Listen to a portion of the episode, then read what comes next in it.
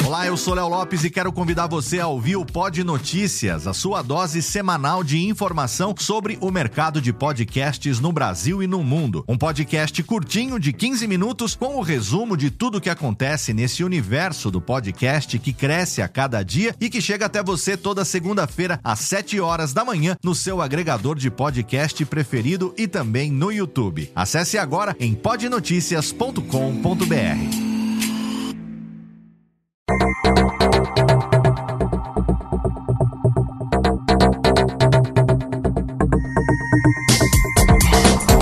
Alô Técnica, alô Técnica, baixa a trilha técnica, seja muito bem-vindo. Esse é o episódio número 76 do Alô Técnica e no programa de hoje a gente publica aqui para você a íntegra do painel Evolução dos Podcasts de Games realizada na Campus Party Brasil 2019.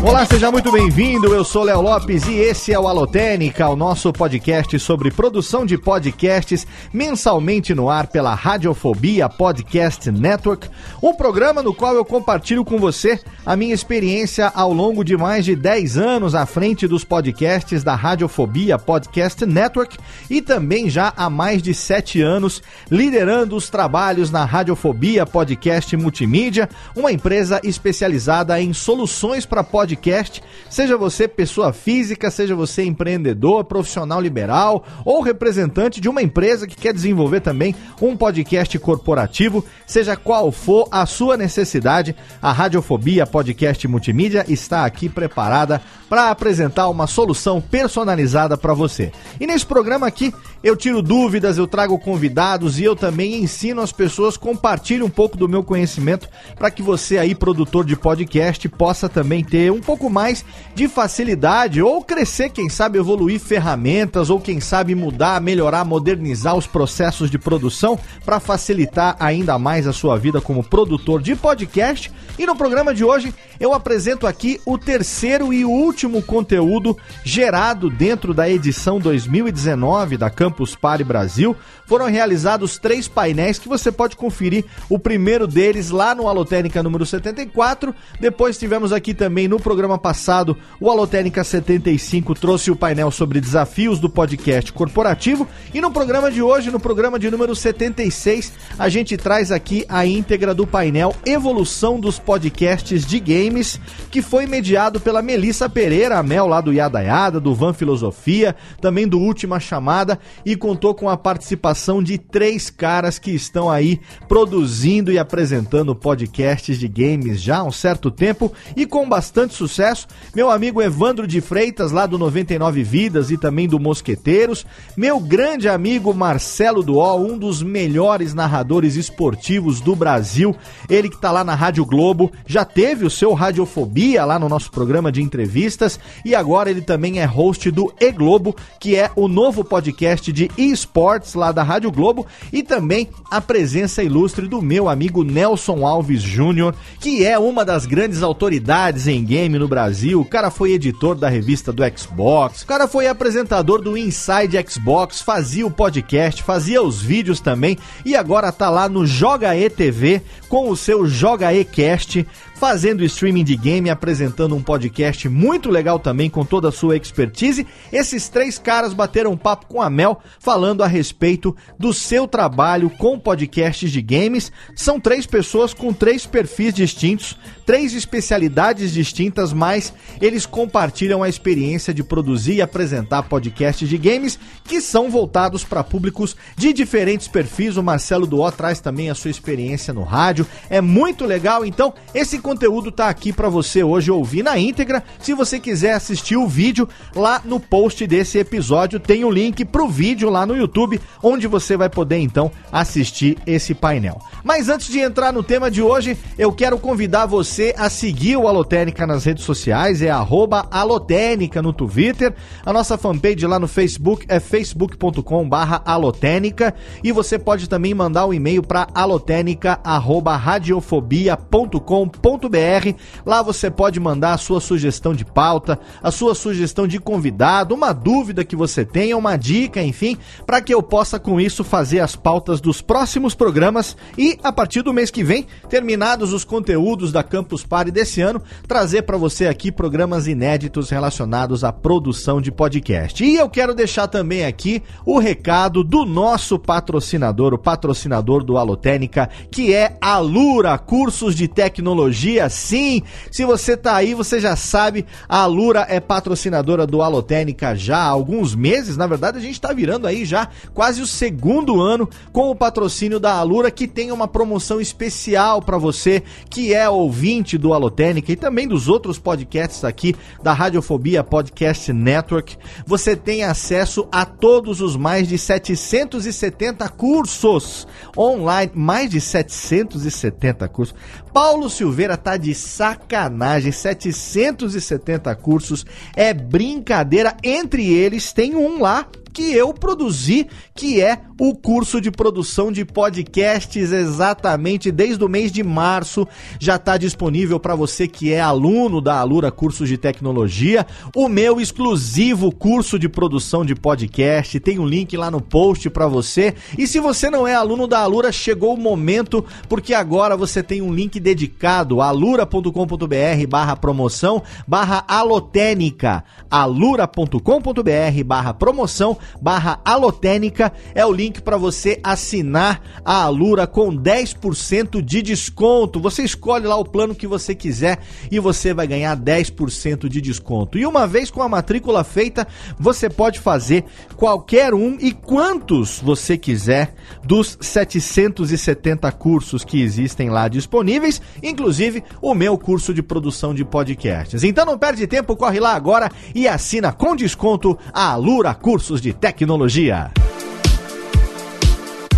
E se você quiser, você também pode ser um apoiador do Alotênica. Sim, a gente tem o patrocinador, tem o patrocinador, mas a gente também tem os ouvintes do Alotênica que manifestaram há um certo tempo a vontade de colaborarem aqui com o nosso podcast. E aí a gente criou um sistema de assinaturas que dá recompensas individuais. Então, a partir de um real, você pode ser um apoiador dos podcasts da Radiofobia Podcast Network. E se você quiser contribuir mensalmente com 15 reais na categoria ouvinte alotênica. Aí você, além de ter o seu nome escrito lá no post, você vai ter ele lido aqui também no programa. E o apoiador na categoria ouvinte alotênica, ele ganha acesso a dois grupos exclusivos, um no Telegram e outro também no Facebook. E você vai ter contato direto comigo no dia a dia. Pode mandar sua pergunta, pode tirar sua dúvida e vai também, além de mim, é claro, bater papo papo com outros produtores de podcast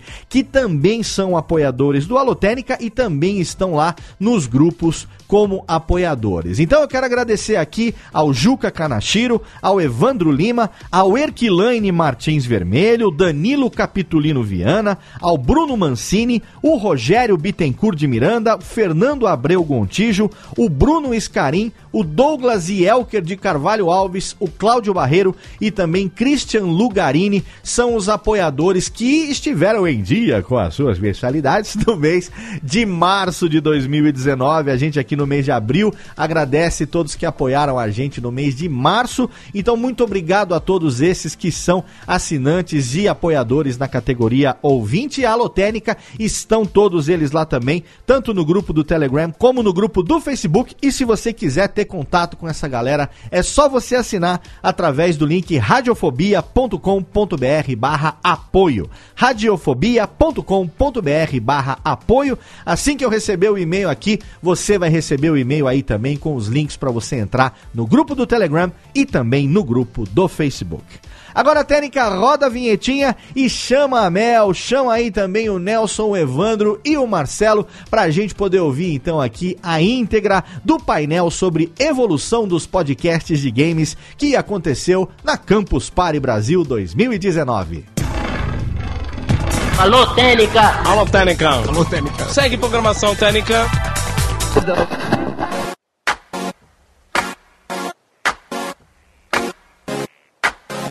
Tá, a primeira pergunta é: vocês escutam podcasts de games? E quais vocês escutam? Respondam aí vocês. Ah, você tá com o microfone.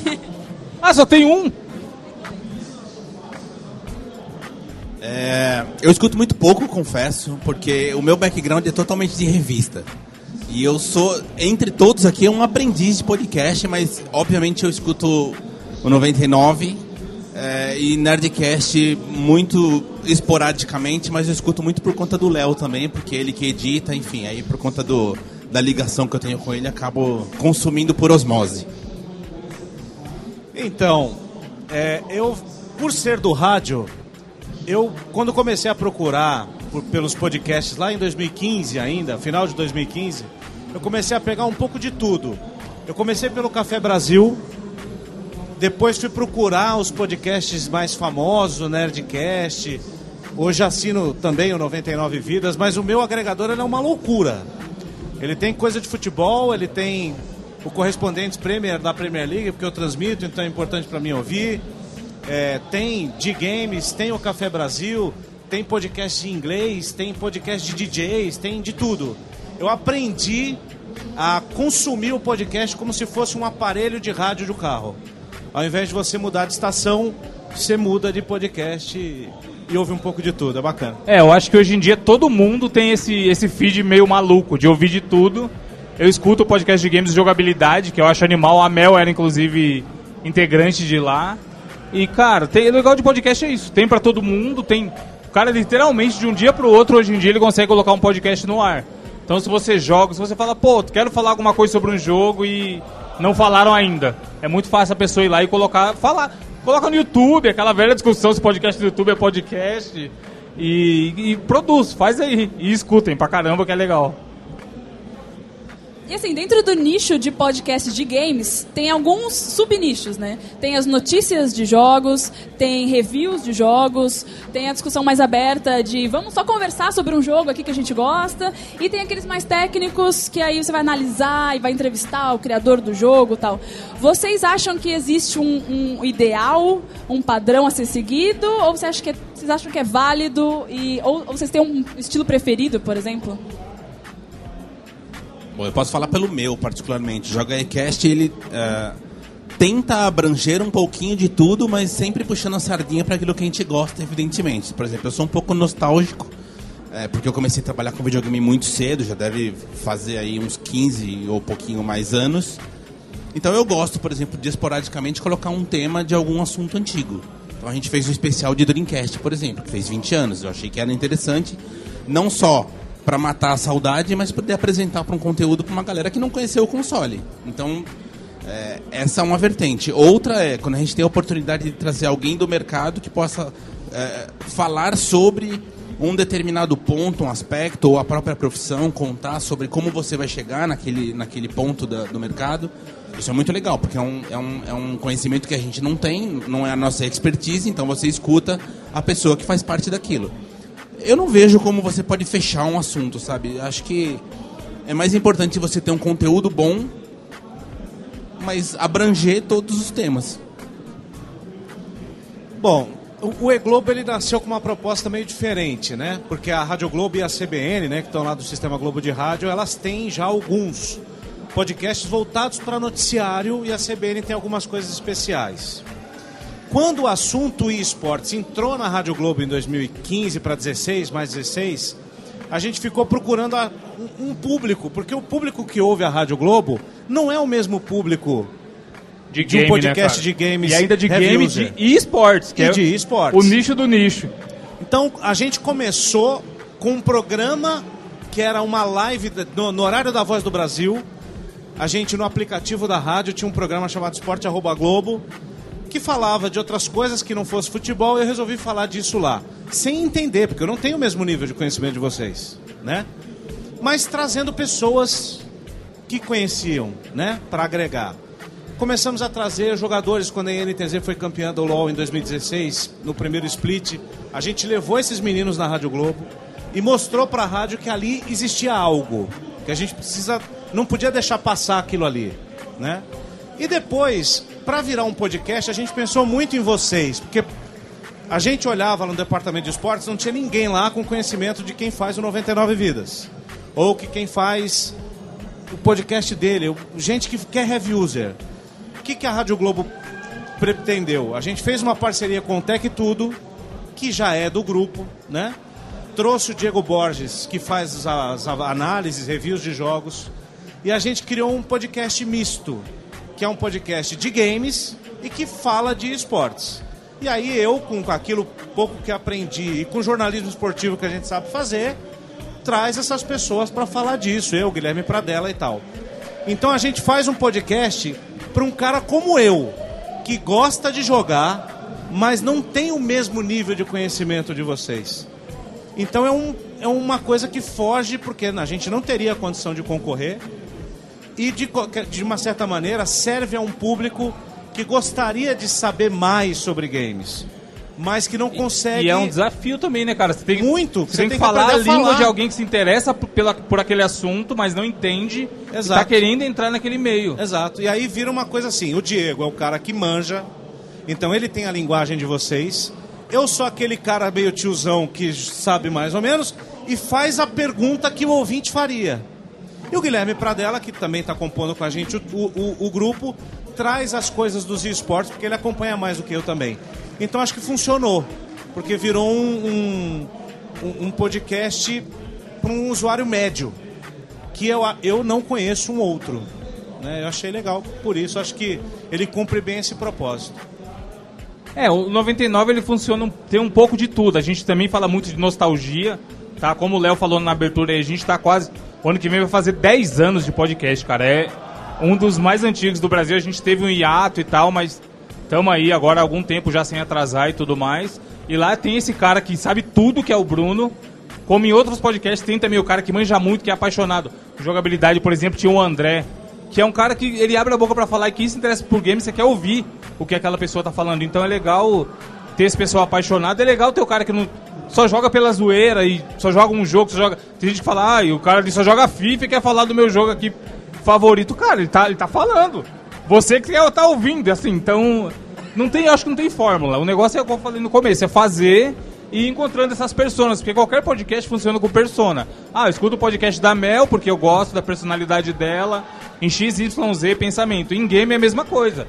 Vai ter o cara que vai falar: "Não, você era do Xbox, eu não vou ouvir seu podcast porque você é Xbox. Você é o, Xbox Mil Grau, não quero nem que você abra a boca que eu não vou ouvir". A gente sofre com isso. Todo mundo sofre com isso, porque o público é o público. Então não tem fórmula, é, é ir fazendo encontrando seu caminho. E a gente falou de entrevistar, por exemplo, pessoas que estão no meio, né? E aí, e, a galera do esportes, mas tem a galera desenvolvedora também. Vocês acham que a, o desenvolvimento de jogos no Brasil vai crescer com a ajuda de podcast ou vice-versa? É uma forma de divulgação legal? Vocês, como usuários, vocês estão ouvindo falar mais sobre jogos brasileiros e desenvolvedores brasileiros? A gente tem o Big todo ano, né? Que é o, o Festival de Jogos Independentes do Brasil. Vocês acham que uma mídia vai puxar a outra e isso vai ser bom para todo mundo? É, na verdade, acho que não só o podcast. Sempre foi assim, né? Quer dizer, você faz revista, você faz rádio, você faz jornal. É, você tem a tua fonte, que vai te trazer informação, obviamente, e, e, em contrapartida você vai ajudar a divulgar o trabalho da pessoa. É natural. É, eu gosto muito de ouvir quem faz os jogos. Eu acho isso muito legal, porque independentemente da opinião que eu tenha em relação do jogo, eu acho que você aprende muito quando você entende o perrengue que a pessoa passou, enfim, todo aquele processo doloroso que é criar um jogo no Brasil. A gente, a gente levou a Mora, por exemplo, que, que participou do Celeste, foi um jogo indie que, meu, abriu portas para o Brasil, ganhou prêmio internacional e tudo mais. E ela tinha participado no Joga iCast recentemente, no final do ano, com a gente. Então, assim, sempre que possível a gente tenta levar não só com essa, essa visão que você trouxe de tipo, um vai puxar o outro, mas eu acho que é, importante é, as pessoas que não conhecem o jogo passar a conhecer e ela que não nos conhece passar a conhecer e divulgar para as pessoas que estão perto dela. Acho que é um, é um, um processo natural esse. É, eu, eu, eu, a gente já teve essa experiência lá. O E-Globo é muito jovem, ele está na 13 terceira edição, ele é semanal. Então ele tem uns dois, três meses mais ou menos. É, e a gente ouviu recentemente, o Diego ouviu, porque ele teve no evento da Warner, lá da do Mortal Kombat. E ele conversou com o Thiago Gomes, que é um dos, dos designers do jogo, né? É, e eu achei muito bacana ter essa visão do cara que está por trás ali, né? Que ideia que ele teve, por que, que aquilo é daquele jeito. Eu jogo muito FIFA. E eu vejo, até com uma dose exagerada Ó de o Zé ódio... FIFA aí, ó. Vai jogar seu Sou FIFA. Zé FIFA, O que, que você quer FIFA. falar do meu joguinho? Pois é, com uma dose exager- exagerada de ódio, eu vejo problemas no jogo. E eu gostaria muito de ter a visão do cara que programou, que escreveu ali, por que, que algumas coisas acontecem daquela maneira. Pra eu deixar de sentir raiva. Né? Porque você entende a lógica do negócio. Eu até posso estar falando uma bobagem, mas pelo que eu ouço, eu ouço pouco essas pessoas falarem às revistas, aos sites, aos podcasts. Eu acho que eles deveriam participar mais desse mercado. Porque é uma forma não só de mostrar o trabalho, mas para o cara que ama o jogo entender o que está por trás ali. Né? Eu acho que o jornalismo é, é um pouco disso, de querer saber o porquê das coisas. Né? E eu sinto um pouco de falta de ter acesso a essas pessoas. Eu acho que tem um, tem um, um pequeno problema aí, e é- eu vou fazer um- uma crítica ao mercado de, de videogame no Brasil, na verdade.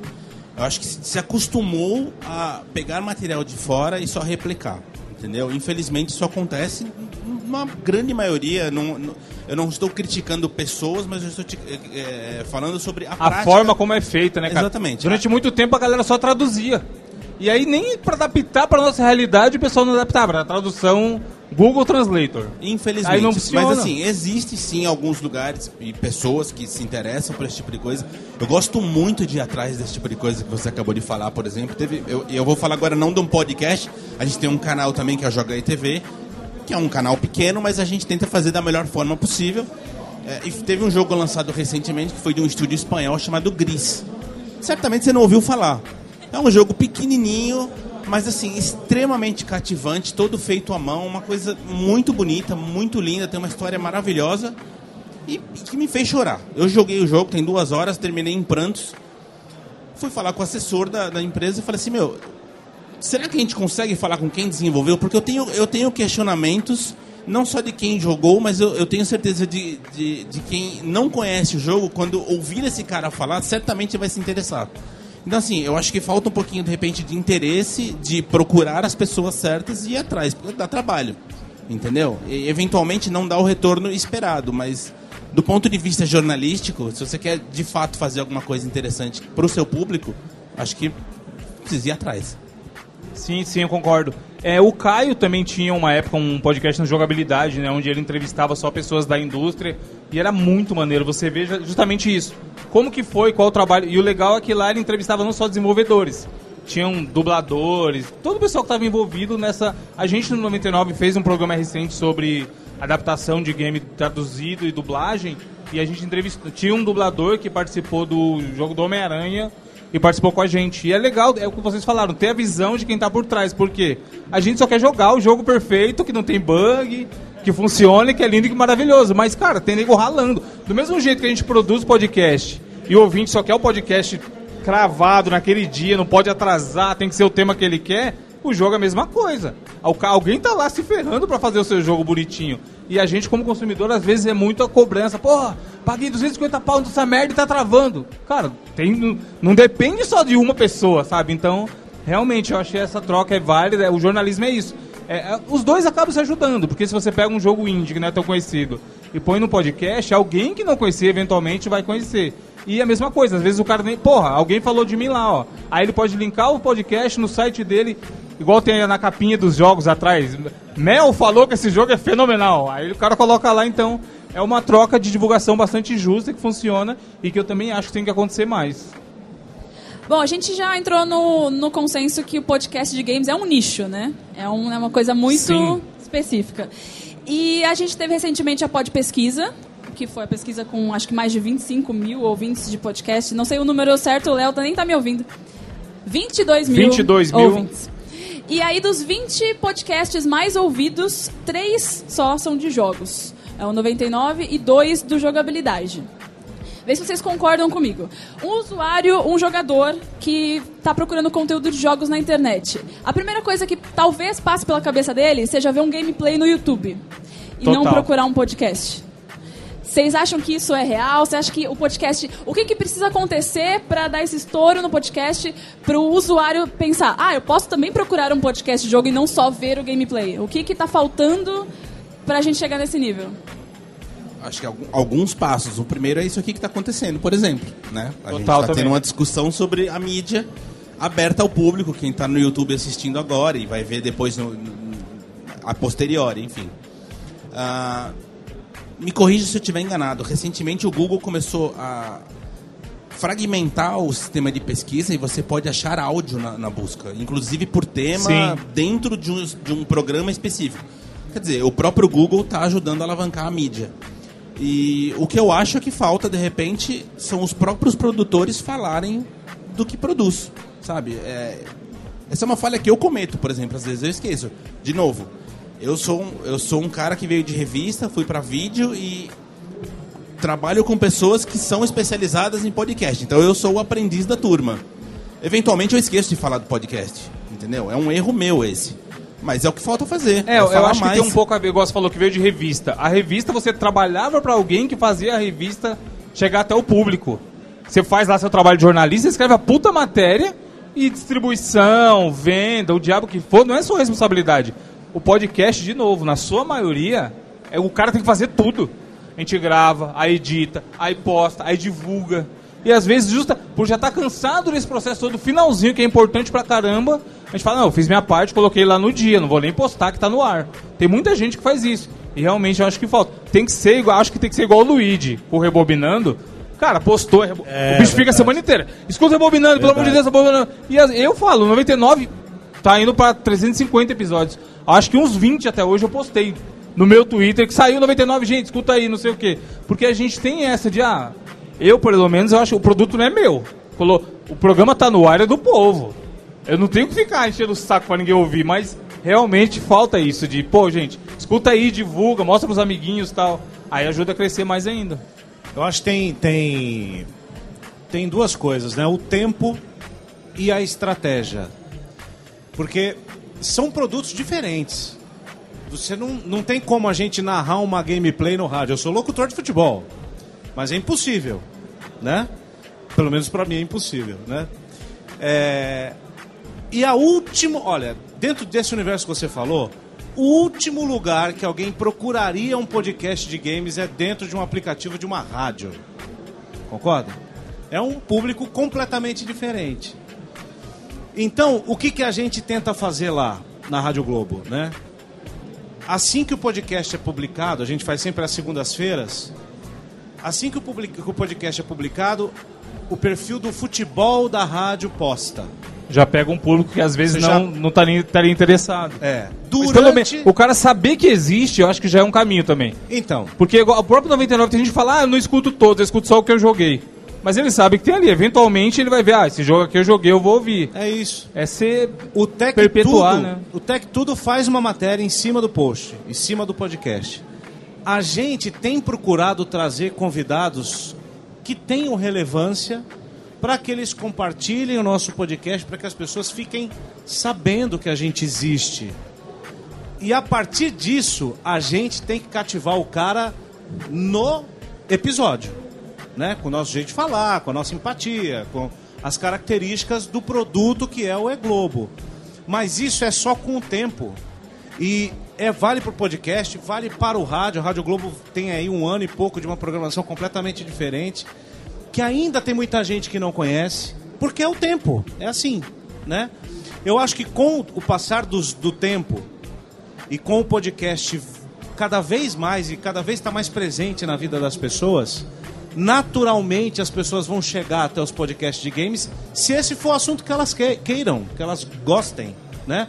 Porque eu fui atrás do 99 Vidas, eu fui atrás do Rebobinando, eu fui atrás, eu fui atrás do Radiofobia, eu fui atrás dos podcasts que eu gosto. É, a vantagem de podcast é essa. Por exemplo, o cara, ele já escuta, aí chega uma hora que acabou, ele já escutou tudo aquela semana.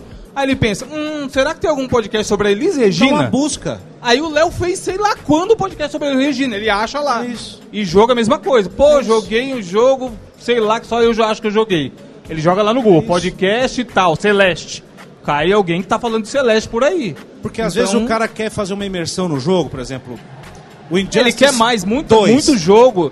É igual filme, seriado. Você termina e você fala, meu, eu quero, quero Saber falar mais. disso com alguém, eu quero. E aí? Exato. E aí você vai ver um vídeo do cara jogando, não é a mesma Exato, coisa. Exato. né? Você tem quer, essa ouvir, análise. você quer ouvir o desenvolvedor do Injustice dizer de qual quadrinho ele tirou o uniforme verde e branco do Lanterna Verde. Ele quer saber, porque ele é fã. E aí ele vai procurar. Eu acho que a gente tem que segurar um pouquinho a nossa ansiedade nesse momento, porque é um momento de primeiros passos. Por mais que vocês já estejam fazendo isso há muitos anos. Mas, cara, é fazer. O Léo tá aqui, ó. Galera que faz podcast tem que fazer. Faz É e isso. Como um é o dia YouTube. vira, se virar, vira. Se não virar também, você tá se divertindo com seus amigos. como é o YouTube. Porque ninguém vai ficar rico fazendo podcast, isso. essa é real. É isso. Rico bilionário de falar, porra, comprei uma ilha com o dinheiro do podcast. Nem o Nerdcast consegue, mano. É. É um caminho. Eu acho que está no caminho. Vai chegar o momento que o podcast vai complementar a gameplay e vice-versa. E vai pintar alguma outra mídia. E assim é. É, é. é um caminho natural que depende do avanço da tecnologia, que as pessoas tenham mais acesso à internet, babá, babá, tudo aquilo que todo mundo fala, né? Acho que é por aí. É, nenhum de vocês falou, mas eu achei que o Evandro ia falar, e talvez alguém aqui que esteja ouvindo, que escuta podcasts gringos sobre jogos. E como eu fiquei um ano no jogabilidade, e eu vi isso muito de Lá é perto. uma loucura, né? É uma loucura. E eles acompanham muitos podcasts gringos. E a gente sabe que aqui, podcast gringo e podcast Brasil é diferente por conta de mercado, enfim. Mas vocês acham que tem a ver só com o mercado, que lá é muito mais popular, ou tem a ver com os ouvintes daqui que estão acostumados com um formato diferente? Por exemplo, podcast que funciona bem aqui no Brasil é papo de bar, é papo, né? O Nerdcast, né? O Nerdcast funciona muito bem. E aí você coloca um Dash, por exemplo, de jogabilidade, que é um podcast de três horas falando de toda a técnica do jogo, passo a passo, e talvez não seja o formato que a gente aqui no Brasil curte. Então vocês acham que a gente tem que se adaptar ou o ouvinte tem que encontrar a gente no meio do caminho? Olha, pergunta difícil, mas vamos partir do pressuposto que o podcast já é o nicho do nicho. Né? A gente já está falando de um, de um público bastante específico que talvez demore muito para se tornar uma audiência gigantesca, diferente de uma audiência de rádio, por exemplo. Eu vou usar um exemplo de revista. Desculpa, mas é, é o que. Não né? tá certo, Enfim. pô. É, é a sua experiência. É muito valoroso você trocar ela aqui Eu- com a gente. Eu trabalhei muito tempo na editora Europa. É, e revista no Brasil essencialmente depende de detonado. Não adianta falar o que quiser. Eu, eu sempre adorei fazer matéria, sempre adorei fazer cobertura de evento, entrevista e XYZ, mas o que fazia a revista vender na banca era o bendito do detonado. E a editora Europa, durante um período, licenciou a Ed, que é uma revista inglesa, Que era animal. é extraordinária, possivelmente uma das melhores revistas do mundo, junto com a Game Informer. Extremamente parruda. Texto pesado, falando de desenvolvimento, mas assim, de um nível extremamente hardcore. A revista não durou um ano no Brasil. Infelizmente. Então, assim, o problema era da revista? Ou o problema era dos brasileiros que não estão habituados àquele tipo de conteúdo? Eu acho que o podcast entra por aí. É, se a gente fizer um podcast de três horas, como você está falando, que é extremamente técnico e tudo mais, você vai pegar um pessoal que gosta? Certamente. Vai ser muito abrangente? Eu acredito que não.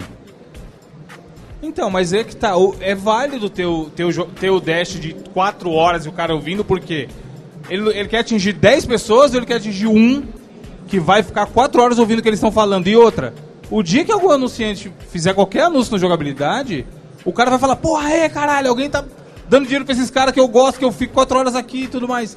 E às vezes fica podcast com audiência imensa, mas com conteúdo raso e que os caras não se identificam, que escutam por escutar, principalmente podcast de humor. Eu falo isso hoje em dia e eu tenho um podcast de humor recém-lançado, mas tem que reeducar essa galera que não é só ah, é o podcast da zoeirinha e não sei o quê. O próprio Nerdcast, que é o exemplo lá de trás de todo mundo, tem podcast que é mais zoeira e tem podcasts animais de conteúdo. Então em games isso vai além porque tem gente que fica, ah, eu quero eu quero rir, quero, porra, o cara quer falar de FIFA e ficar zoando. E tem gente que não, quer ouvir o podcast de 4 horas. Então, eu acho que o cara tem que fazer o que ele acredita. E se tiver público gigante, ou médio, ou pequeno, não importa. Ele fazendo o que ele acredita, ele vai ter o público dele. Porque se ficar. É o que eu falei. Quem produz quer ser querendo sucesso, cara, não, não adianta. O 99 tem gente que fala pra ele, pô, que, e aí, que, qual dia que você me dá pra fazer sucesso? Pô, se eu soubesse. Tava fazendo outro, tá ligado? Pois é, eu- eu- assim, o áudio, ele permite que você faça várias coisas. Porque se você fizer três horas ou meia hora, o custo é o mesmo, né? É, vou dar exemplos de podcasts que não são de games. Você tem o Xadrez Verbal, que é um podcast de política internacional. Seus episódios duram no mínimo uma hora e vinte. Toda semana, que é feito pela Central 3. Você tem o Projeto Humanos, que é um podcast maravilhoso, roteirizado, planejado de fio a pavio pelo Ivan. É uma minissérie que cuida de casos. Agora tá Documentários, casos- né, cara, em áudio, né? Acho que aquilo ali é, tá é além uma- de chamar é uma de podcast. É uma radionovela, praticamente, né?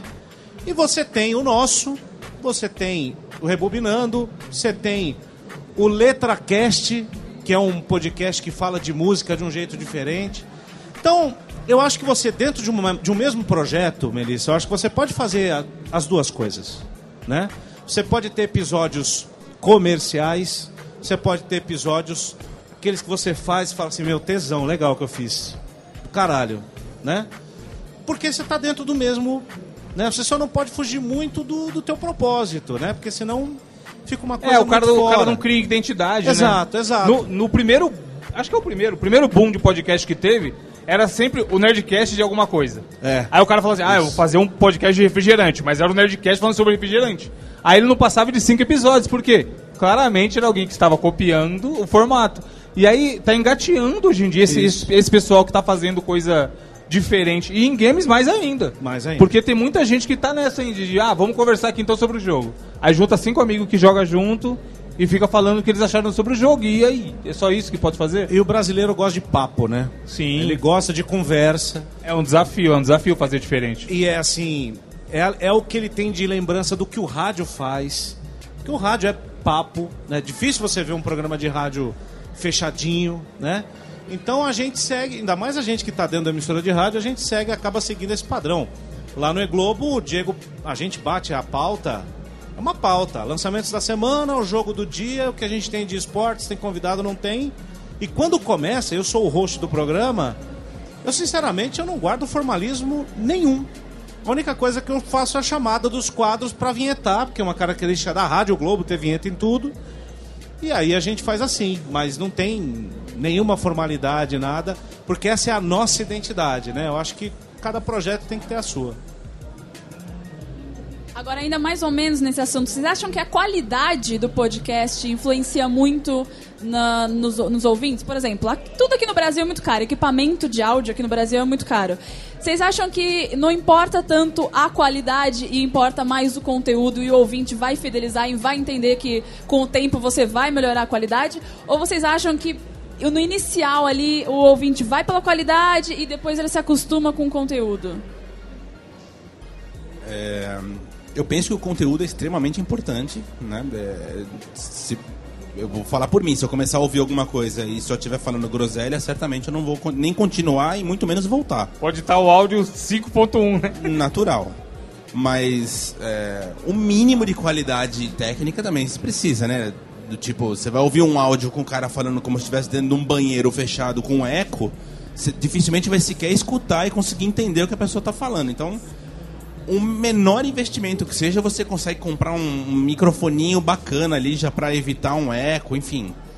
Dá para começar de boa, sem gastar muito, sem enfiar o pé na jaca, mas conteúdo eu acho essencial.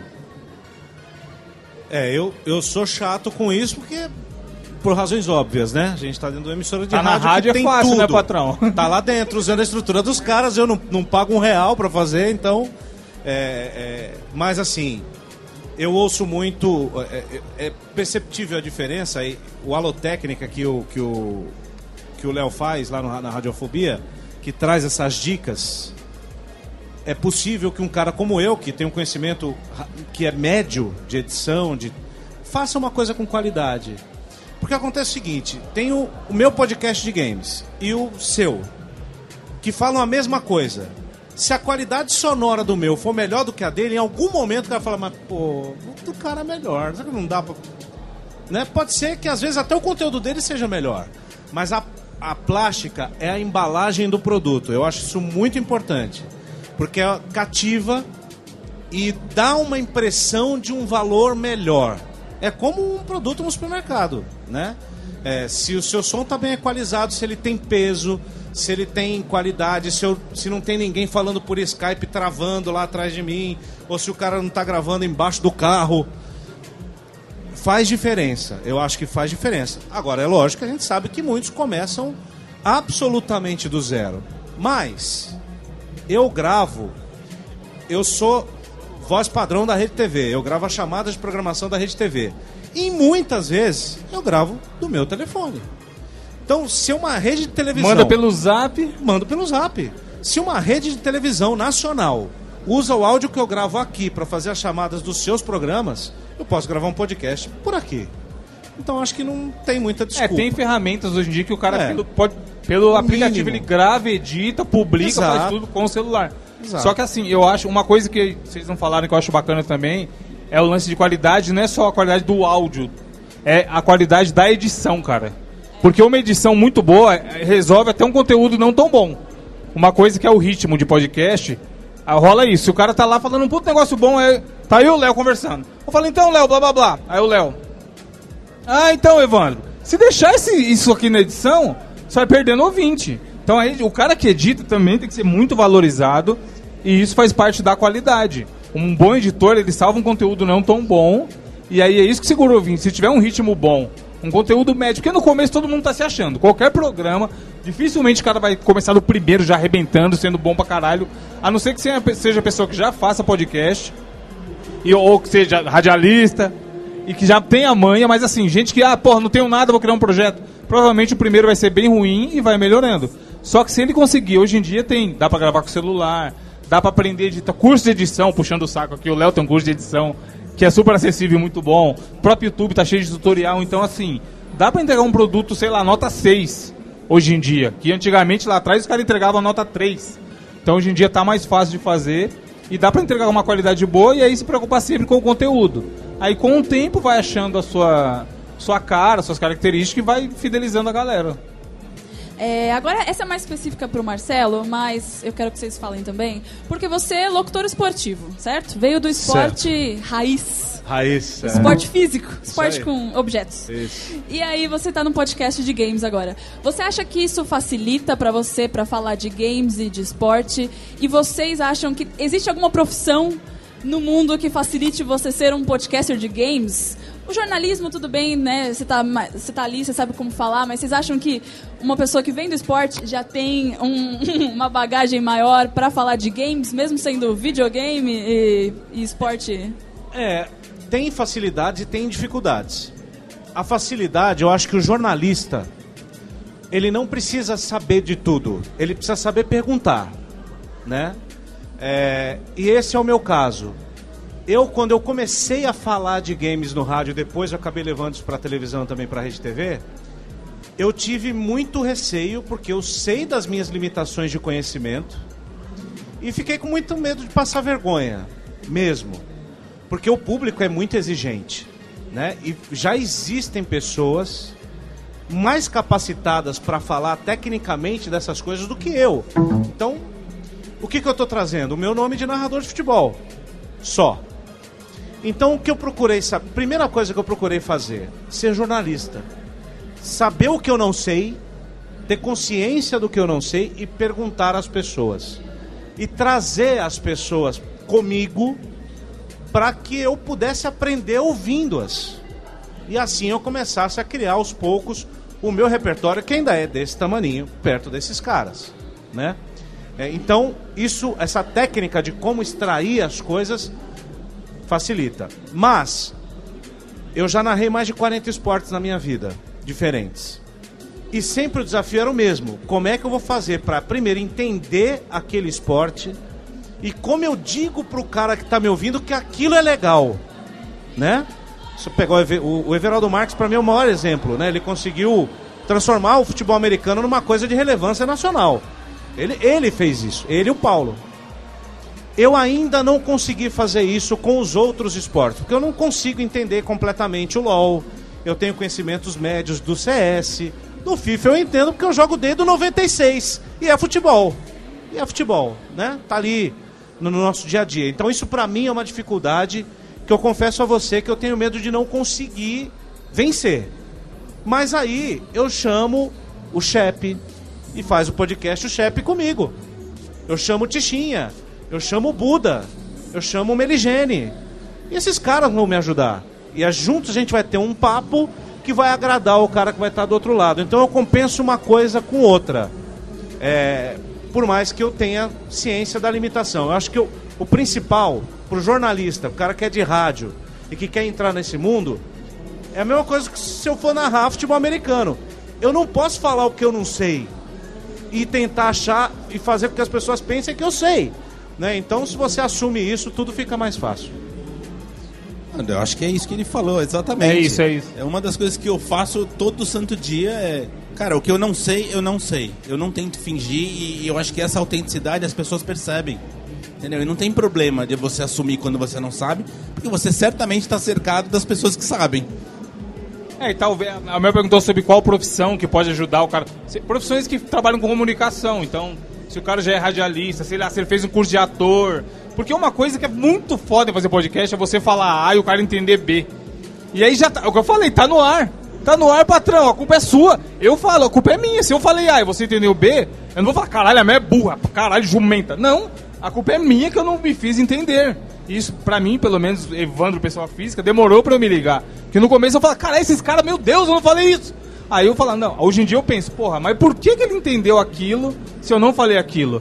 Aí é, quem trabalha em comunicação sabe que tem o lance do emissor e do receptor. Então eu acho que se a pessoa fez teatro, se ela é radialista, professores, quem se comunica bem pode ajudar caso ele queira produzir e participar de um podcast. Um detalhe muito interessante do que você falou, e assim, talvez você não saiba o, o, o ponto positivo que você tem, que é, é você consegue enxergar as coisas que as outras, os outros especialistas não enxergam. E esse, assim, no meu caso, por exemplo, são três caras que jogam videogame, que falam de videogame respiram videogame. A gente tem que toda hora ficar se policiando para lembrar que, eventualmente, alguém que está ouvindo não necessariamente é um especialista. E assim, a gente não quer só especialista ouvindo. A gente quer que outras pessoas ouçam e se interessem pelo assunto. Então, assim, é o mais mastigado possível, é o beabá. Às vezes é, eu escuto, Pá, mas isso é muito óbvio. É, ele é muito óbvio para nós, que respiramos isso. Para outra pessoa talvez não seja. Então, sim, tem que ser dito. Então, assim, não se preocupe, viu?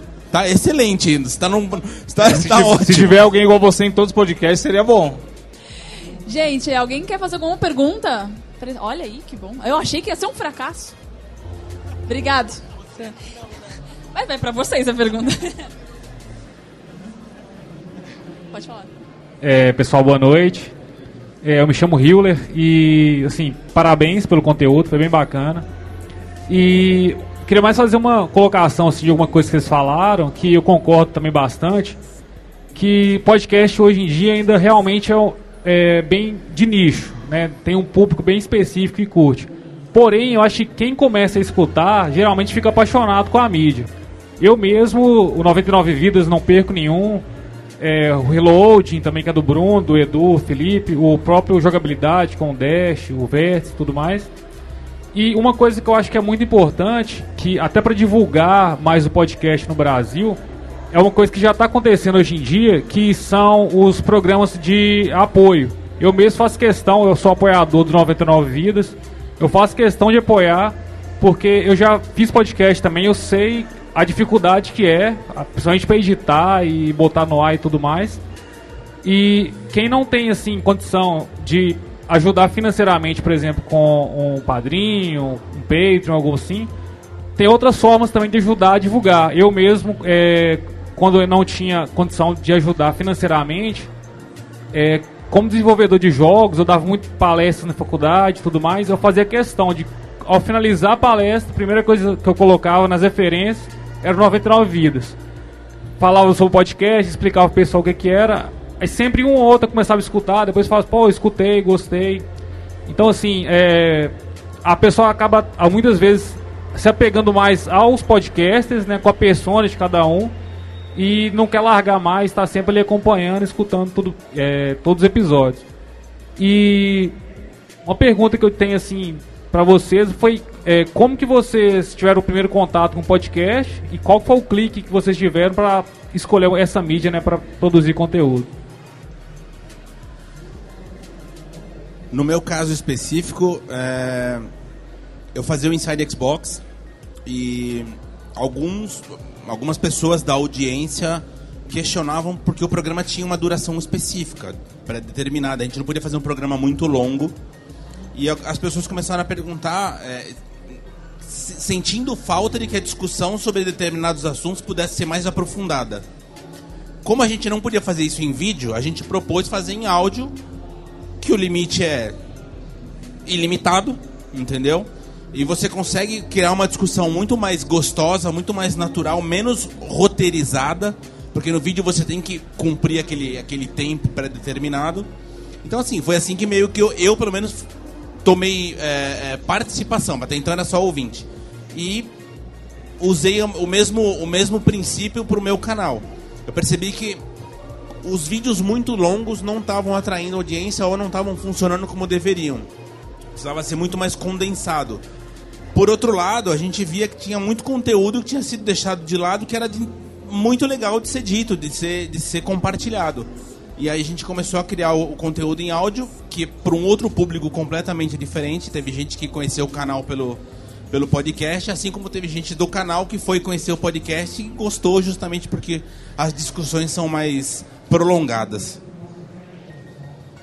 Olha, eu, eu fui atrás do podcast num momento muito tenso, é, porque a minha área ela vive uma crise muito grande.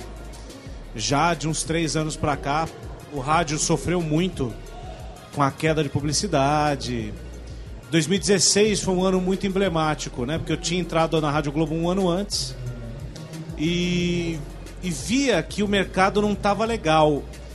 E o momento de crise, ele é um momento muito especial na, na vida da gente, porque a gente procura o novo. Então eu comecei a fuçar para saber de que maneira eu poderia contribuir para o lugar em que eu trabalho, trazendo alguma coisa nova, né? Porque narrar futebol a gente faz desde criança, então, né? É, queria agregar alguma coisa a mais do que eu fazia na Rádio Globo e, e a, a, a, o rádio não tinha isso, né? Tinha lá o a transmissão via internet, que muito pouca gente ouve, né? E aí eu comecei a fuçar nos Estados Unidos e vi que tinha lá um podcast que era uma como se fosse uma radionovela, que tinha uma audiência absurda, que vendia publicidade pra caramba. Eu falei, pô, tem um negócio. Deixa eu ver o que, que tem no Brasil. Podcast Brasil, caiu lá, Café Brasil. Aí eu descobri Luciano Pires. E eu vindo, eu falei, caramba, sabe quando dá um. Como é que a gente não faz isso? Como é que a gente está no rádio, com a estrutura do rádio não faz um negócio desse? O estúdiozão lá bonito, parado, né? Várias horas por dia. Exato. Como é que a gente não faz nada? E aí eu fui começando, poxa, de lá eu descobri o Pelada na Net. Pô, dá pra falar de futebol e zoar e fazer uma coisa legal. Vinhetada, produzida e tal. Aí eu, isso ficou em mim eu comecei a ouvir, comecei a baixar um monte, porque eu sou assim, eu vou pegando tudo e começou, eu comecei a tentar, dentro da emissora, de alguma maneira, começar a colocar essa ideia para o Robinson, que era o nosso chefe de esportes, né, o Robinson Vasconcelos, que de cara entendeu a proposta, porque ele também vinha do digital, e aos poucos a gente foi criando caminhos para criar o que é o E Globo hoje. Mas nasceu de uma inquietação mesmo, que eu falei, meu Deus, se acabar o rádio, eu vou trabalhar do quê? Foi exatamente isso. Bom, eu vou falar como eu entrei em 99 e como 99 foi criado. Lá no primeiro boom, antes de Cristo, existiu Rapadura, que é o podcast do Jurandir sobre cinema. E vejo vocês, era uma época que não existia nenhum podcast de games no Brasil. Houve esse, houve esse tempo, apesar de parecer uma loucura falar isso. E aí, sei lá quando, ele fez uma promoção no Rapadura, que era pro ouvinte mandar um e-mail e um áudio falando que ele queria, por que ele gostaria de participar de uma edição. E aí eu mandei esse e-mail e ele gostou da minha voz, do que eu falei, e me chamou para participar de um rapadura que foi sobre Indiana Jones. E aí a gente conversando pelo MSN, Skype, mil coisas naquela época eu falava, porra, eu sei que você joga, cria um podcast de games, não tem nenhum tal. E eu já era apaixonado por podcast naquela época. Aí, depois de um tempo, ele criou junto com o Easy, em 99, já sabendo que eu jogava também gostava muito de podcast. Ele me chamou. E aí, tá aí, cara. Vai fazer 10 anos. Mas foi de. Acho que todo mundo acabou criando o projeto nessa inquietação de. Quero. A Mel, por exemplo. Ah, eu quero trocar experiências da minha experiência do aeroporto. Vou colocar lá o que aconteceu no aeroporto e acabou. Então acho que todo podcast nasceu disso, do cara ter essa necessidade de falar sobre alguma coisa e não ter espaço, exatamente. É, eu entrei no podcast porque eu tava no Jovem Nerd e aí eu comecei a conhecer pessoas, né? E aí, uns meses depois que eu tinha saído já, o Corraine me chamou pra participar da E3 no Jogabilidade. E aí eu fiz só E3, mas eu adorei, sabe, o, o, o ambiente. E aí eu comecei a participar como convidada e aí eu adorei podcast. Eu fiquei um ano no Jogabilidade. E aí eu saí de lá e eu tenho, fiz dois, né? Eu fiz um podcast que é o Van Filosofia, que não é de jogos, e esse de, de aeroporto. Porque assim, quando eu falava que trabalhava no aeroporto, a galera vinha me perguntar. E aí, vezes eu respondendo no Twitter, eu falei, vou fazer um podcast. E agora tudo eu quero fazer podcast. Eu assisto uma série e falei, vou fazer um podcast dessa série. Ah, eu vi a Mas rua dá- aqui, vou fazer um Pô, podcast sabe um podcast que tinha que ter? Fica aí a dica, ó. Ubercast. Toda vez que você andar com o cara do Uber, conver... pergunta pra ele, ô, o que, que aconteceu de curioso na sua É trajetória de Uber? Ele vai te contar uma história, você vai contra Puxa o o celular, podcast. já puxa o celular, já grava Mano, ali. é, dá pra gravar ali e já publicar, pode crer, nem edita. É, isso aí. Então, mais alguém tem perguntas? Olha, temos mais uma pergunta. Que sucesso. Tem várias. É, meu nome é Valmir e eu vou fazer uma pergunta primeiro para o Evandro e depois ah, uma segunda para a galera. É, que nem o Evandro disse que ele começou agora um, um podcast novo, que ele nem estava sabendo. Dois Ter- episódios. Isso. Terminou, terminou o MPB. Né? Eu acompanhava. Terminou. O- isso. O, o fato da distância entre você e o Easy pesou por isso daí? Ou estava maçante o fato de é, o assunto não estava agradando o pessoal? né? E, e para a galera em geral aí, a distância é, entre os componentes de um podcast atrapalha ou não? Cara, sim, uma das coisas que fez terminar foi essa, porque ele tem o fuso horário, que ele mora fora. Então era pra gravar. O 99 já é foda, porque, por exemplo, agora, tá no horário de verão aqui pra gente que tá no Sudeste, em São Paulo. Pro Jurandir não tá. E aí pro Easy é outro horário do Canadá. Então são quatro pessoas com três horários diferentes. Aí a gente marca, quarta-feira, duas horas, que é o horário normalmente que a gente grava. Aí um teve que resolver não sei o que do carro, o outro tá no exame, não sei o que, então é muito trabalhoso. Quem, a Mel, que tinha a oportunidade de gravar lá com o pessoal no mesmo local, é uma maravilha, porque se não tiver ali, não grava. É, mas o problema é que você acostuma a gravar presencial porque a qualidade é melhor e agora ferrou, porque eu não quero gravar Skype e aí eu tenho que ficar encontrando as pessoas e aí, por exemplo, eu quero gravar com o Ivan Mizanzuki. Ele mora em Curitiba, aí eu fico, nossa, quando ele estiver em São Paulo eu vou gravar com ele. Não é mais fácil eu ligar pro Skype? Mas você fica mal acostumado quando você começa a gravar presencial. O E-Globo, o Diego Borges fica no Rio, que o Tech Tudo é no Rio, né? E aí ele sobe pro estúdio da Rádio Globo no Rio e a gente se conecta. Parece fácil, mas quando, por exemplo, os convidados estão todos conosco em São Paulo, você tem quatro, cinco vozes no estúdio em São Paulo e o Diego no Rio sozinho. Então ele não sabe as reações, o, quais são, qual o gesto que o cara tá fazendo, se o que eu falei foi engraçado para um ou para outro. Então isso às vezes atrapalha. Eu acho que não, no meu caso, não ao ponto de encerrar uma parceria, mas é, pro Diego com certeza não é tão agradável. É, no meu caso, quando eu falei do lance da qualidade pra começar devagar, é só pra deixar uma coisa muito clara, eu sou chato pra porra também. É, eu tenho uma agência Todos de somos. Eu tenho uma agência de comunicação, é, a gente produz conteúdo e a gente tem dois estúdios. Tem um estúdio de áudio e vídeo e um estúdio só de áudio. A gente grava presencialmente. Quando a gente tem convidado, a gente tenta adequar a agenda para que a pessoa possa ir ao estúdio. Caso não possa, não tem jeito, aconteceu um dilúvio, a gente tenta usar o Discord, que é uma solução Que é bom, funciona. barato, funciona, bem, entendeu? Até fica de dica para quem quiser começar. Eu, eu particularmente O som é muito bom. Eu não curto muito o Skype porque o Skype é muito inconstante, às vezes a qualidade parece que o cara tá falando dentro de uma garrafa. O Discord é, é sucesso. Mais alguma pergunta?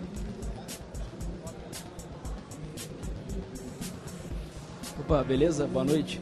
É, Aproveitando um, um- um gancho dos assuntos que vocês falaram, é, eu tô querendo começar um podcast. Então já reuni muita informação que eu preciso, peguei uns uns podcasts do Radiofobia, de produção, de edição, muita coisa. Só que uma coisa na minha, na minha cabeça que eu não tá muito dificuldade de eu começar a fazer é o tal do feed. E vocês falaram que tem ferramentas hoje em dia que facilitam o aplicativo. Que, que ferramenta é essa que eu, que eu consigo ter uma facilidade melhor para começar, para startar? Principalmente, principalmente o feed, que para mim é muito nebuloso fazer um feed. Eu não estou trabalhando hoje. Hoje eu estou trabalhando no- no- nos bastidores só. Você pode postar no YouTube, eu deixo. não começa. A Mel tá se despedindo de todo mundo agora. É, a polêmica no YouTube foi eu que criei. A Mel tá se despedindo de todo mundo agora. Não, na verdade, é, hoje em dia você tem algumas ferramentas que funcionam praticamente no automático, né? Então você precisa hospedar o seu podcast em algum lugar, mas você não precisa necessariamente ter um site. A gente recomenda, eu recomendo que tenha um site por causa do SEO. Sabe o que é SEO? SEO é Search Engine Optimization, otimização de ferramenta de busca, de motor de busca. Basicamente é para ele aparecer bem indexado na busca do Google. Então você usa essas ferramentas para poder fazer um SEO bacana. O site ajuda nisso, porque existem plugins grátis do WordPress que fazem isso. Agora, para feed já não é mais um mistério. Porque se você pega lá um plano básico do Libsyn, que é o melhor hoje de hospedagem de podcast que existe, ele automaticamente, a cada programa que você publica, ele gera o teu feed, ele atualiza, dele você manda direto para o iTunes, direto para o Spotify, direto para todos os agregadores, Google Podcasts. Então deixou de ser um problema. Você, tá, você tem que hospedar ele em algum lugar. Da onde você vai hospedar ele, existem ferramentas, ou no WordPress, ou no serviço de hospedagem, que geram automa- automaticamente esse feed a cada nova publicação e jogam o feed direto para os agregadores. Então, se você quiser depois é, ter informações sobre isso com mais detalhes, eu convido você a acessar o Alotênica, e buscar o programa a respeito disso. É, eu vou, daqui a muito pouco tempo, fazer um, um programa, atualizar um pouco essa questão por conta dessa coisa do Spotify. Acabou de adquirir a Gimlet Media, uma, uma negociação de 300, 200, é, 400 milhões de dólares, né? Foi 200 para cada sócio.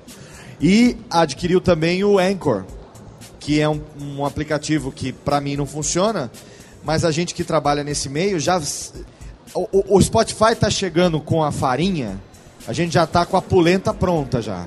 Ah, a polenta não é de farinha, a polenta é minha, eu faço do que eu quiser. Assim como o Spotify está fazendo o que ele quer. Então ele está pegando um dos maiores produtores de conteúdo e está pegando uma ferramenta que daqui a pouco vai permitir que ele atualize o aplicativo do Spotify aqui com um botão de REC que você vai poder, no próprio Spotify, gravar o seu podcast. Ele tem banco de músicas, ele pode botar músicas ali de é, copyleft, música de Creative Commons, ou seja o que for. E você, no próprio aplicativo do Spotify, grava o seu podcast, edita o seu podcast e já publica ele direto. Ele permite criar um plano de assinatura onde você, além de pagar o premium, você pode pagar uma hospedagem também. Os caras estão com uma, uma puta de uma visão. E isso vai fazer o quê? talvez elimine a necessidade do feed no futuro próximo. Eu mesmo que sou esse de que brinca, mas brinca com propriedade, dizendo que se não tem feed não é podcast. Você imagina o Spotify produzindo conteúdo proprietário, como a Netflix está fazendo, ou seja, um conteúdo que você só assiste, só consome nele. Ora, se podcast só existe porque ele dá para o ouvinte a liberdade de ouvir o que ele quer, onde ele quer, como ele quer, inclusive no Spotify, e o Spotify produz um conteúdo exclusivo que obriga você a consumir ele dentro do Spotify e não vai poder ouvir no iTunes, no WeCast, no Pocket, no Addict, nada, a pergunta que fica é o seguinte: uma vez ele, você precisando entrar nesse aplicativo para consumir, continua sendo podcast? Essa discussão a gente vai ter muito daqui para frente. Porque a gente vai ter que morder a língua, eu mesmo vou ser um deles, e a gente vai ter que se render ao fato de que não importa Deixa os como caras ouvir. Léo. Quer gravar um CD e ouvir o 99? Já mandaram foto pra gente, os caras vendendo MP3 do 99 na barraquinha. Na barraquinha, no camelô, exatamente. É podcast, exatamente. escuta aí, é nóis. Entendeu? Então a- a- as ferramentas estão facilitando muito essa questão do feed, mas como diz o pessoal que está ali no choque, choque de cultura ali no palco principal, O feed tem, tem que acabar. Tem que acabar com esse negócio Tem que de feed. acabar o feed. Ó, uma, viu, galera? Quem quiser conversar com eles aqui do lado. Valeu, hein, galera. Ficar o tempo de vocês aqui, muito bom mesmo. Mais uma pergunta, pra finalizar, porque a plaquinha do encerrado ali já subiu. Oi, tudo bem? É, eu sou Sim. o Toshio. É, a minha pergunta aqui é mais no sentido de o quanto que o mercado de games ter crescido ajudou no crescimento dos podcasts de games, sabe? É, diversificando, tendo game para tudo quanto é tipo de pessoa. E a segunda é o quanto vocês acham que a personalidade dos participantes influencia no sucesso realmente do podcast. É, mercado de games crescendo é bom porque tem assunto, tem o que falar. Podcast, o Reload, por exemplo, que foi citado aqui, que fala sobre notícias. Quanto mais coisas acontecerem, mais legal pro cara. Pra ele comentar ali na semana e tal. E a personalidade, eu acho que não só em podcast de games, como em qualquer outro podcast, cara, é 90% do, do sucesso de um podcast. Porque a- às vezes eu sinto, eu escuto o podcast e eu vejo que o cara não se achou ainda, isso me dá uma tristeza.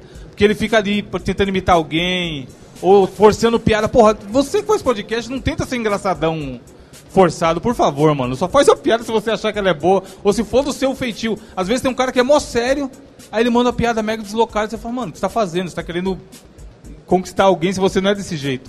Então eu acho que o, a característica de cada um é 90% do sucesso de um podcast. É, sim, o mercado crescer, evidentemente, amplia todas as outras mídias. Mas acho que, fundamentalmente, por conta do acesso à tecnologia. Dizer, há 20 anos. Eu sou fotógrafo. Há 20 anos, fotografar era muito diferente de fotografar hoje em dia. Posso fotografar com meu celular. É, áudio, acho que é isso. Você tem, o Também. celu- você tem o teu telefone e você grava o teu podcast de Buenas. Sobre o- a característica dos participantes. É, só para reforçar o que ele disse. Quanto mais autêntico, eu acredito que melhor. Por exemplo, eu sou extremamente sério. É, tem gente que acha que eu tô bravo o te- o tempo inteiro. Não tô. É só uma característica minha. Eu não tento ficar fazendo piadinha, nem espere que eu faça piadinha, porque vai ser ridículo, vai ficar patético. Ent- é, As pessoas que me conhecem sabem que não funciona. Tem gente que faz piada o tempo inteiro, tem gente que é falador o tempo inteiro, tem gente que é, busca referências em mil lugares o tempo inteiro. Quer dizer, mantendo a sua característica de personalidade, a tendência é que as pessoas se identifiquem com você. Por isso que, por exemplo, eu sou ouvinte da Bandeirantes. Pô, eu adoro o Zé Paulo, eu gosto do jeito que ele fala, eu gosto do Rafael Colombo, enfim, você se identifica com as pessoas porque elas são autênticas, a maneira com que elas falam, com a maneira com que elas se comunicam. É, eu, eu acho que é, é bem isso, né? É, quando eu dou aula de narração, eu falo para os meus alunos isso. Você tem que narrar como você fala. Eu fiquei muitos anos da minha vida imitando Oscar Ulisses, porque ele é meu ídolo, né? Então, eu só me tornei o cara que eu sou hoje quando eu parei de fazer isso, né? Então você tem que se conhecer para ser você mesmo e usar os seus recursos, o seu contexto, aquilo que você é para os seus amigos, como você conversa numa roda, num boteco, no... é isso.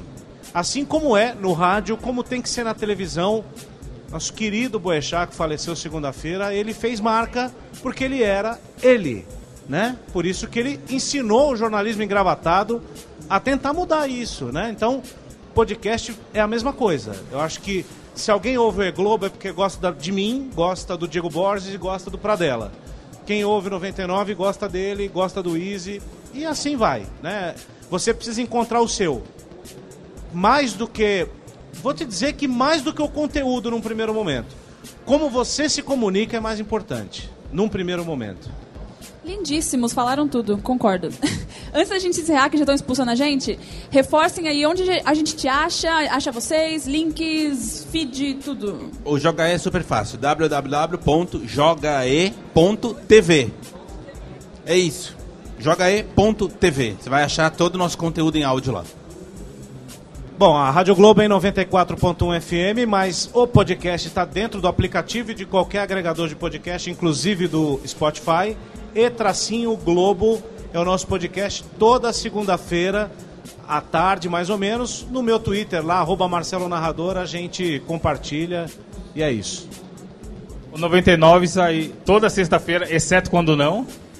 99vidas.com.br barra 99.xml é o feed. E agora meu podcast novo de humor, que veio aí para ser o sucessor espiritual do MPB, que tem muito cara de rádio, porque um dos participantes lá, que é o Diogo, é radialista e manda muito, o cara é foda. É Mosqueteiros o nome, mosqueteiros.net barra mosqueteiros.xml, o feed. Então escutem lá. Gente, obrigado pela participação. Uma salva de palmas. Valeu, galera. Obrigado por terem ficado esse tempo todo com a gente. Alô, Técnica! Alô, Técnica! Alô, Técnica! Segue programação Técnica. E esse foi então o conteúdo do painel sobre evolução dos podcasts de games que aconteceu lá à noite, lá na Campus Party Brasil 2019. Quero agradecer demais a todos os convidados, a todos os que participaram. Foi uma experiência muito gratificante. A gente pôde gerar um conteúdo muito bacana e estamos aqui nesse programa então encerrando essa cobertura dos painéis para você que não teve lá, para você que eventualmente não viu também os vídeos ainda, é uma oportunidade de você ouvir no formato podcast esse conteúdo que esses convidados compartilharam com tanta relevância e também com tanta propriedade lá dentro da Campus Party Brasil 2019. Lembrando aqui que a partir do próximo programa eu volto a trazer para você conteúdo inédito relacionado à produção de podcast e eu conto com as suas dúvidas, eu conto com a sua participação, eu conto com o seu e-mail. A gente já tem lá no grupo dos apoiadores, tanto no Telegram como também no Facebook, várias perguntas, várias sugestões de tema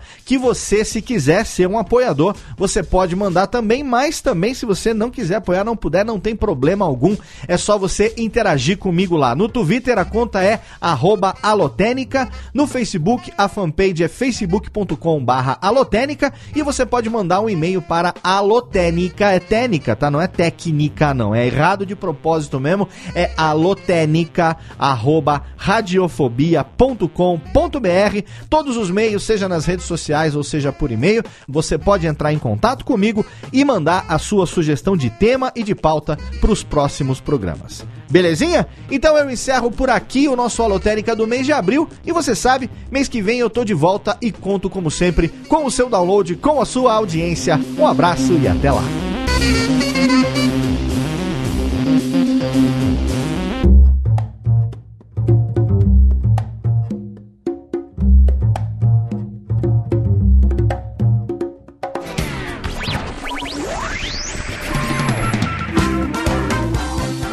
Este podcast foi publicado pela Radiofobia Podcast Network. Acesse radiofobia.com.br barra podcast para conhecer e ouvir todos os nossos programas ou assine no seu agregador de podcast preferido. Esperamos você no próximo episódio.